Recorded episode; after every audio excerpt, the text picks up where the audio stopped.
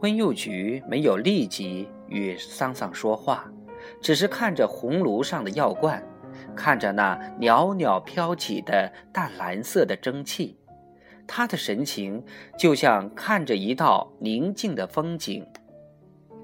桑桑第一次这样认真地面对红炉与药罐，他有一种说不清楚的感觉，他好像也是挺喜欢看这道风景的。温幼菊往罐里续了点清水之后，依然坐了下来。他没有看桑桑，望着红炉与药罐，问他：“害怕吗？”桑桑说不清楚，他到底是害怕还是不害怕。他甚至有点渴望自己生病，但他又确实感觉到事情似乎太严重了。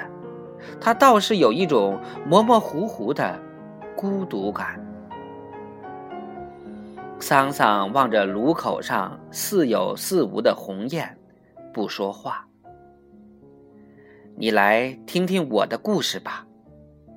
温幼菊回忆着：“我很早就失去了父母，是奶奶把我带大的。我得永远记住我的奶奶，永生永世。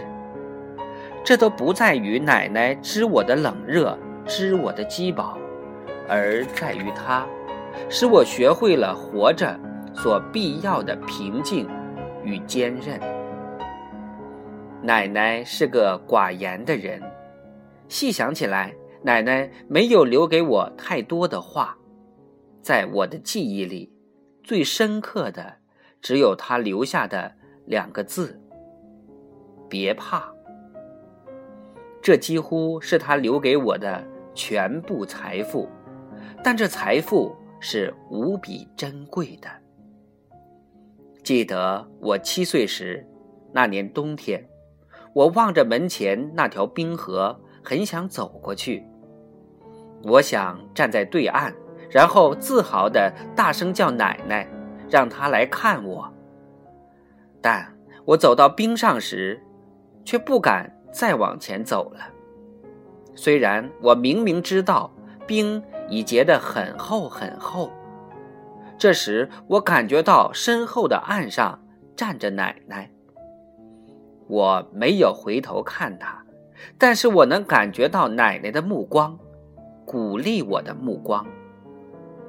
当我还在犹豫不决时，我听到了她的声音：“别怕。”奶奶的声音不大，但在我听来却像隆隆的雷声。我走过去。走过去，一直走过去，我登上了对岸，回头一看，奶奶正拄着拐棍站在寒冷的大风中。当时，奶奶已经七十岁了。我没有大声的叫她，因为我哭了。温幼菊用铁钩捅了几下炉子，炉口飞出一片细小的火星。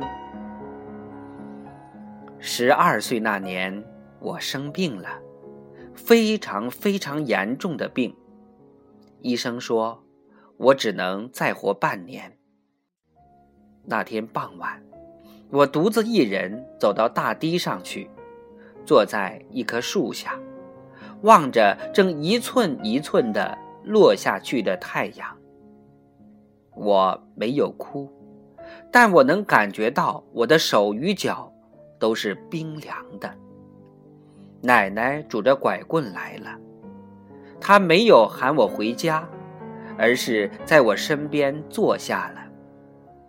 天黑了下来，四周的一切都渐渐的被黑暗。吞没了。风越来越大，我浑身哆嗦起来。当我抬头去望奶奶时，她也正在望我。我在黑暗里看到了她那双慈祥的、永远含着悲悯的眼睛。我扑到他怀里，再也克制不住的哭泣起来。他不说话，只是用手抚摸着我的脑袋与肩头。月亮升上来了，很惨白的一轮。奶奶说：“别怕。”我伏在他腿上，竟然睡着了。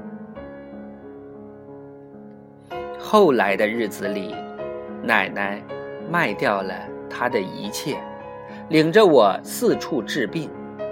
每当我感到绝望时，奶奶总是那句话：“别怕。”听到这两个字，我就会安静下来。那时，我既不感到恐怖，也不感到悲伤。我甚至那样想：我已见过太阳了。见过月亮了，见过麦田和风车了，见过那么多那么多的好人了。即使明天早上真的走了，也没有什么遗憾了。我像所有那些与我年纪一样大的女孩子一样，觉得很快乐。奶奶每天给我熬药，而我。每天都要喝下一碗一碗的苦药。我听奶奶的话，从不会少喝一口。喝完了，我朝奶奶笑笑。温幼菊将药倒进一只大碗里，放上清水，接着再熬第二服。停顿了很久。温幼菊才说：“十七岁那年，我考上了师范学校，也就是那年秋天，奶奶走了。奶奶活了八十岁，奶奶是为了我才活了八十岁的。奶奶临走前抓住我的手，她已说不出话来了。”但我从她微弱的目光里，依然听到了那两个字：“别怕。”他没有看桑桑，但却把胳膊放在了桑桑的脖子上。桑桑，别怕。眼泪立即汪在桑桑的眼眶里。温幼菊。轻轻摇着桑桑，唱起歌来。没有歌词，只有几个抽象的叹词：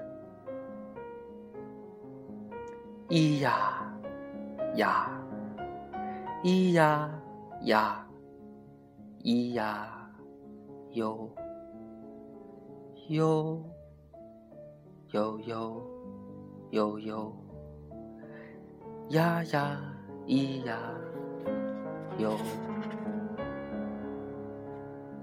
这几个叹词组成无穷无尽的句子，在缓慢而悠长的节奏里，轻柔却又沉重，哀伤却又刚强的，在暖暖的小屋里回响着。桑桑就像一只小船。在这绵绵不断的流水一样的歌声中漂流着。草房子第九章要聊第三回就播讲完了，明天我们接着播讲第四回。